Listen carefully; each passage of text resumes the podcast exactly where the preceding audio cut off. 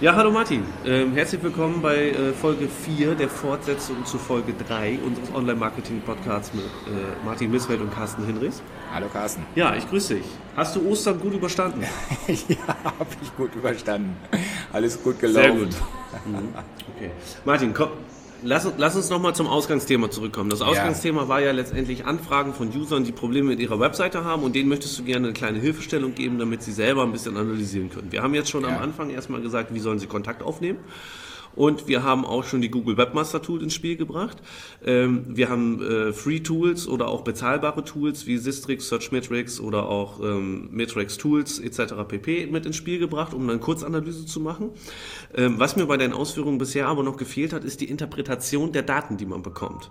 Denn gerade als Anfänger, der eigentlich nicht so viel Ahnung hat, der kann sich bei der Search-Konsole anmelden, keine Frage. Und der sieht da auch eine Flut von Daten, sofern seine Seite dann auch schon äh, gecrawlt und indexiert ist. Ne? Ähm, aber was macht er damit? Also ich meine, du hast jetzt ein paar äh, Tools mit an die, äh, an die Hand gegeben.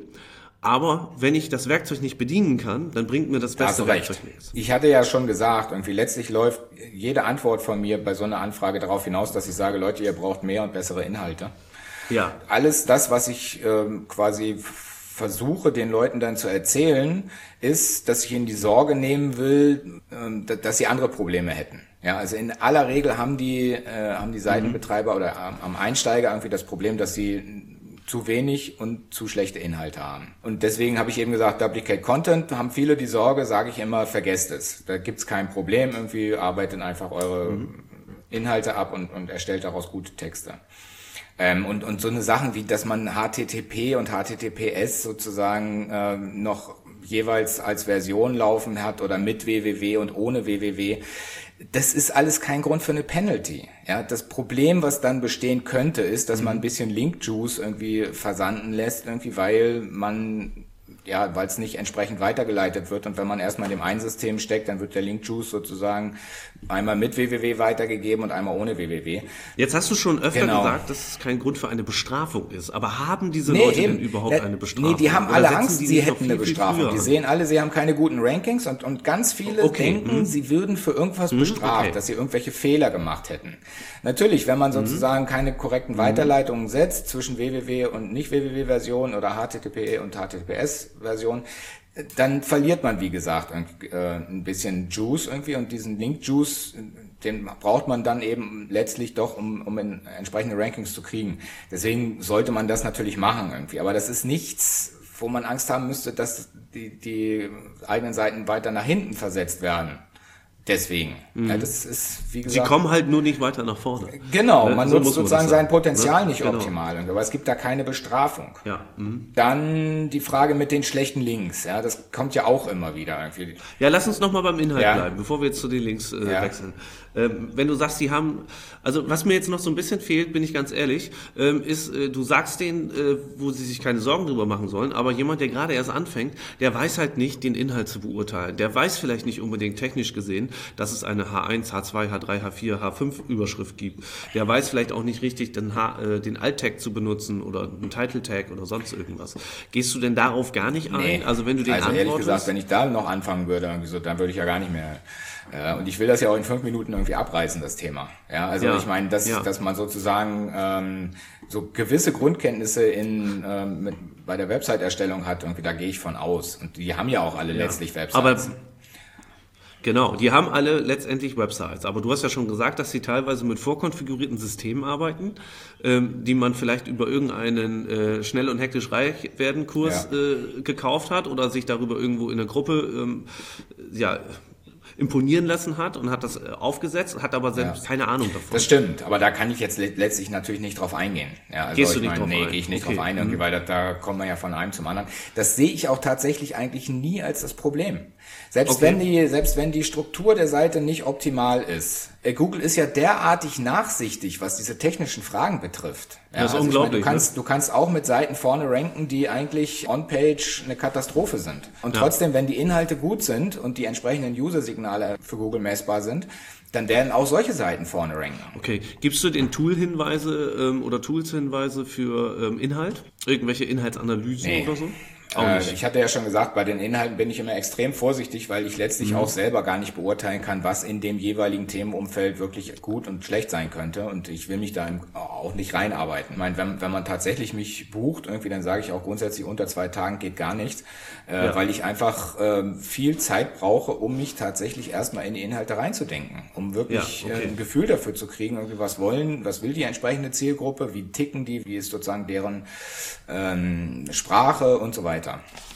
Okay. Also das mhm. kann ich, das kann ich sozusagen bei einer schnellen Anfrage überhaupt nicht leisten. Okay. So, Thema schlechte Links. Schlechte ja, das, Links. Da haben ja. wir auch immer ganz viele, kriege ich ganz viele Screenshots irgendwie auch aus der Search-Konsole oder auch von irgendwelchen Tool-Anbietern, Ahrefs oder was es da so gibt, wo die Leute mir Listen schicken mit Links auf ihre Seite, wo halt ganz viel Spam bei ist. Ich meine, ja. wir haben alle Projekte und wir wissen wahrscheinlich alle irgendwie, dass das vollkommen normal ist. Also ich habe wahrscheinlich bei meinen Projekten mehr als 50 Prozent Spam-Links, die da äh, auf meine Projekte gehen. Okay. Äh, das passiert ganz von alleine. Das ist so wie auch in der Bildersuche. Ähm, die Ergebnisse, die vorne sind, die werden ausgenutzt, die werden ausgebeutet. Ja, also es gibt irgendwelche Spammer, die bauen Systeme automatisiert und wollen dann in ihren Systemen Bilder verwenden und wollen da auch äh, Seiten verlinken. Und dann mhm. verlinken die natürlich das oder zeigen die Bilder, die entsprechend vorne zu finden sind. Ja. Das heißt, sobald du mit deinem Projekt erstmal ein paar interessante vordere Rankings erzielt hast, wirst du Spam-Links kriegen. Das mhm. ist überhaupt nicht zu vermeiden. Die Frage ist dann immer, irgendwie muss man sowas disavow? Kann man da auch Fehler machen mit dem disavow und so? Und ich habe nur einmal eine disavow-Datei geschrieben und seitdem nie wieder.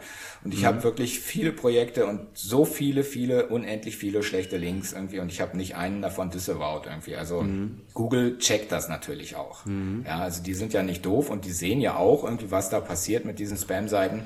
Und ich bin mir ganz sicher, dass die tatsächlich komplett ignoriert werden. Äh, und da muss man überhaupt nichts mehr anmelden für. Mhm. An, an dieser Stelle noch der Hinweis, meine äh, Datenbasis oder meine Wissensbasis beim Disavowen ist letztendlich auch die, dass ähm, man das nur nutzen muss, wenn Google einem wirklich auch einen blauen Brief verpasst hat. Das heißt, nur wenn in der Search-Konsole wirklich drin steht, hey, pass mal auf, wir haben hier äh, etwas festgestellt an deiner Seite, das sieht sehr unnatürlich aus, ja. ähm, gerade im Bereich Links, ähm, dann ist es sinnvoll, das Disavow-Tool zu überdenken, sagen wir es mal so. Und ähm, wenn ich da keine Meldung habe, dann vergesst Disavow, also vergesst das ja. Tool, nutzt es nicht, es ist genau. überflüssig.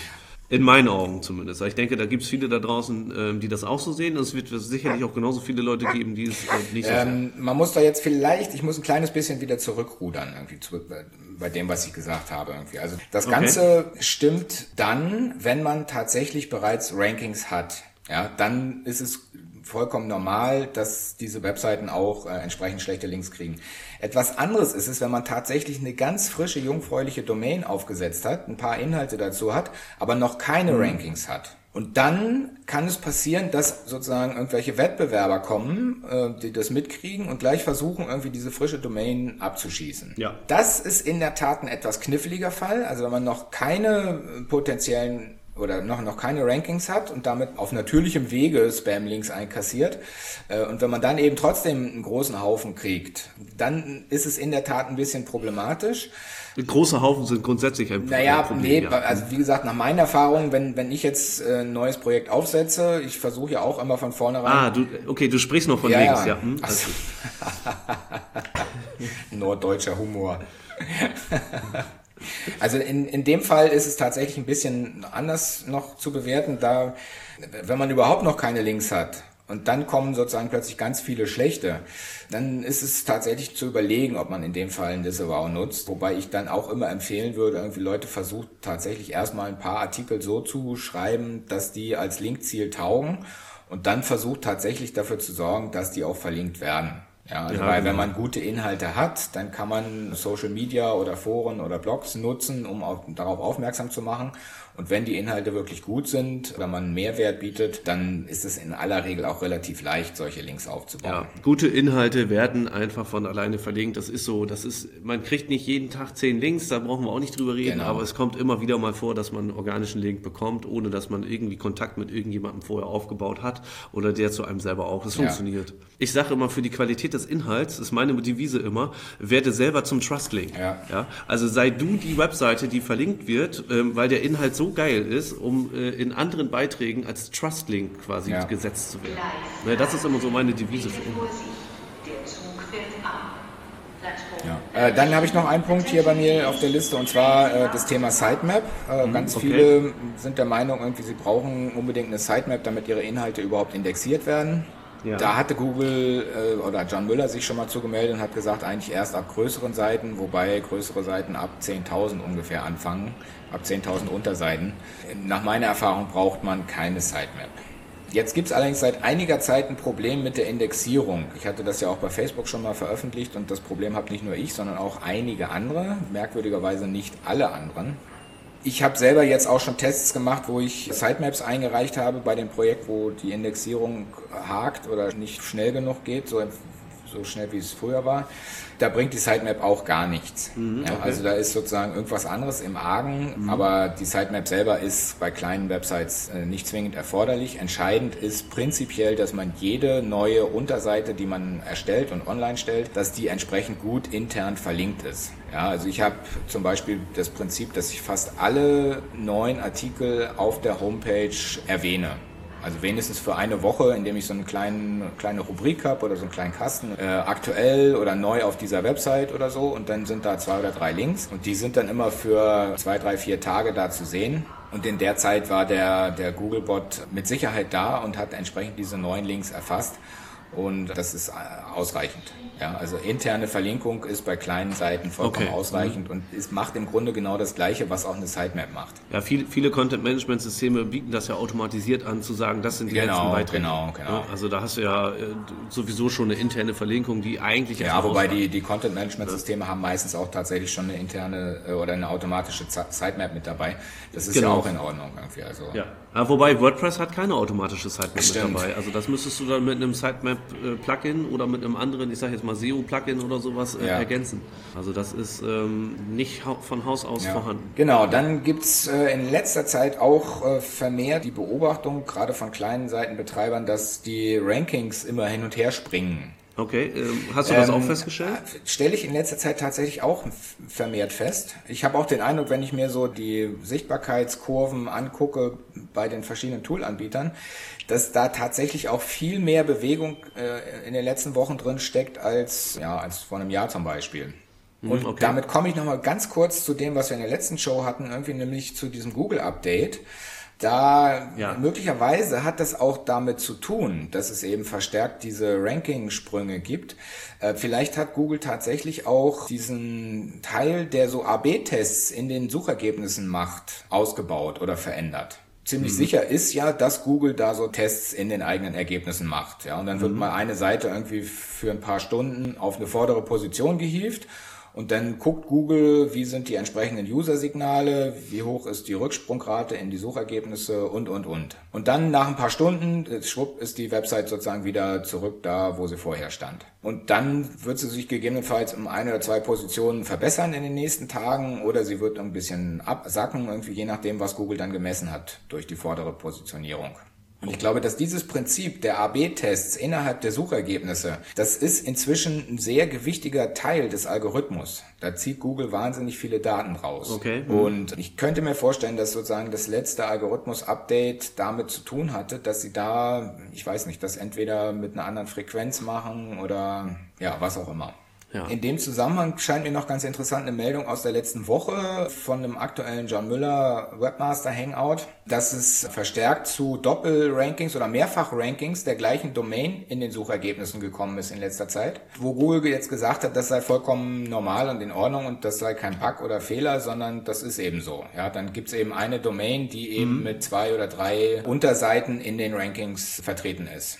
Und das sehe ich auch, das lese ich auch tatsächlich eher äh, im Sinne von diesen AB-Tests. Das kann ich auch bei meinen eigenen Seiten beobachten, dass ich eben zu bestimmten Begriffen mehrere Seiten habe und Google eine Zeit lang dann tatsächlich zum Beispiel zwei oder drei von diesen Seiten in den Top Ten zeigt.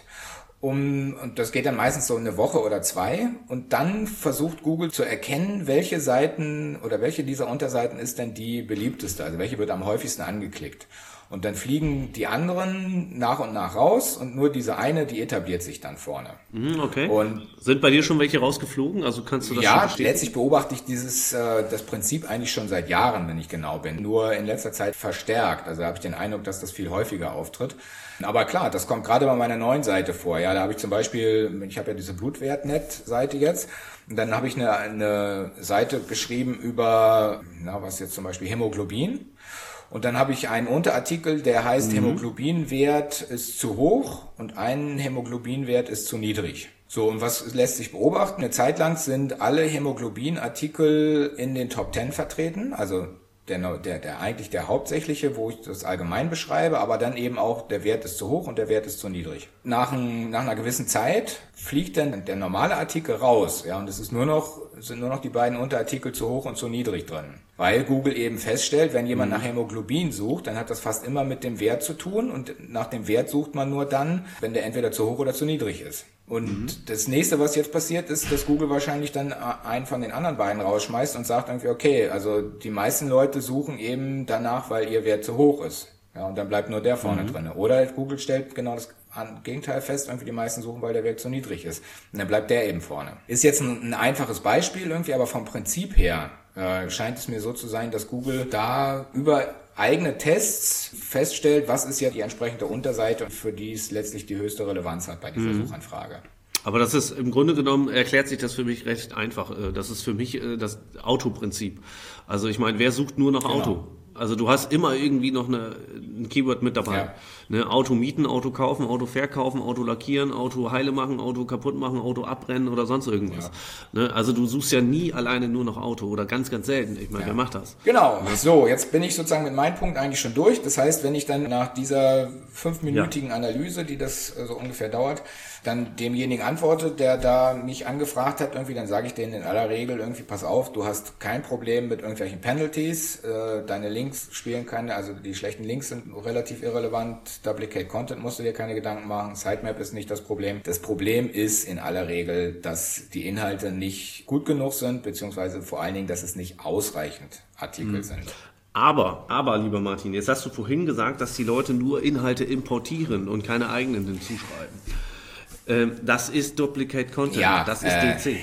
Diesen Inhalt gibt es auch woanders. Und jetzt sagst du aber, mit äh, Duplicate Content habt ihr kein Problem. Ja, das äh, widerspricht also, sich doch. Natürlich. Ich meine, wer so blöd ist, irgendwie, dass er tatsächlich eine eigene Website aufbaut, indem er einfach nur Artikel von anderen reinkopiert, das wäre ja schon dreist, mich dann anzufragen, irgendwie, was da für ein Problem herrschen könnte. Irgendwie. Und der hat es dann auch nicht besser verdient. Ja, aber solche Anfragen gibt gesagt, es. Also dann bin ich drauf reingefallen, habe fünf Minuten irgendwie meines Lebens geopfert. So jemand hat es natürlich nicht verdient, überhaupt irgendwelche Rankings zu kriegen. Ja, und dann lasse ich mhm. die auch gerne aufs falsche Gleis laufen. Mhm, okay, gut. Also ich fasse nochmal zusammen. Du hast jetzt erwähnt, was sollen die Leute machen? Du hast erstmal hast du gesagt, schafft weitere gute Inhalte. Ja? Das ist Ohne alles, darauf, was ich sage. Ja. Genau. Ähm, du gibst äh, Empfehlungen für Tools, um Seite zu analysieren. Search Konsole, ja. Ja, mhm. genau, genau, die Webmaster Tools oder Search Konsole. Genau. Ja. Eben vorhin hattest du noch äh, andere Sichtbarkeitstools genannt. Die ähm, ich aber nur selber nutze, um Eindruck zu gewinnen. Also okay, ich sage nie den Leuten, mhm. dass sie das sozusagen unbedingt brauchen. Ja, wirst du es mit aufnehmen, denen zu sagen, hier, da kannst du kostenlos einen Account machen für 14 Tage? Ja, keine Ahnung. Also wer ja. das machen okay. will, gerne, klar. Kann nicht Und schaden. du sagst, äh, die Zeitabfrage ist für dich ein wichtiger Indikator. Ähm, ja. Sagst du denen das auch oder Doch, das, ist das nur etwas für deine eigene? Das sage ich denen natürlich irgendwie, weil das mache ich bei ja. meinen eigenen Seiten auch tatsächlich, dass ich da immer wieder überprüfe und gucke, irgendwie, welche Seiten sind tatsächlich ganz vorne und welche Seiten sind ganz hinten. Weil man da mhm. eben schon so ein Gefühl langsam für entwickeln kann, irgendwie, was Google gut, also wichtig findet von meiner Domain und was sie eher nicht wichtig finden. Okay. Letztendlich bin ich ganz ehrlich, wenn ich so eine Antwort von dir bekäme, dann würde ich sagen, oh, toll, dass er sich Zeit genommen hat, aber in dieser Antwort steckt eigentlich nichts drin, außer mach weiter gute Inhalte. Also im Grunde genommen wärst du prädestiniert dafür, bei Google anzufangen fürs Quality Rater Team. ähm, da brauchen wir uns nicht drüber streiten, glaube ja, ich. Also okay. letztendlich so Erkenntnisse oder so haust du da nicht wirklich raus. Also je nachdem, wie so eine E-Mail von dir formuliert ist oder so eine Antwort. Ja, ähm, aber das, was ich jetzt so gehört habe, da fehlt mir so ein bisschen Substanz, wenn ich ehrlich bin. was ja auch nicht böse gemeint ist. Du nee. willst dich ja natürlich auch bezahlen lassen irgendwo irgendwann mal für äh, Nein, solche oh, Analysen. Nee, da will ich auch gar kein. Also tatsächlich, wenn die Leute auch dann anbieten, irgendwie, dass ich Geld äh, bekommen würde, mache ich das in aller Regel nicht, irgendwie, weil ja, okay. das tatsächlich, ja, das ist. Äh, fehlinvestiertes Geld irgendwie. Also ja. nicht, nicht, weil ich schlecht wäre, sondern weil das Problem bin nicht ich und ist nicht die SEO-Analyse und überhaupt die ganze SEO-Frage, sondern das Problem ist in aller Regel tatsächlich die Qualität des Contents. Ja. Und das ist, äh, kann man jetzt natürlich, sagt Google das auch irgendwie, aber die sagen das ja nicht, um uns letztlich zu ärgern, sondern weil das tatsächlich so ist. Ja, also die Google Rankings haben tatsächlich mit der Qualität des Inhalts zu tun. Und die Qualität des Inhalts wiederum beurteilt die Masse der Menschen, die Google benutzen. Mhm. Und das muss einem immer bewusst sein. Das Erfolgsrezept beim Suchmasch bei der Suchmaschinenoptimierung kann einfach nur sein, irgendwie, dass man die Inhalte so anbietet, dass die Zielgruppe, die danach sucht, das tatsächlich mehrheitlich gut findet. Und dann ja. wird das mit den Rankings auch klappen. Und das ist eine Erfahrung, die wir alle gemacht haben.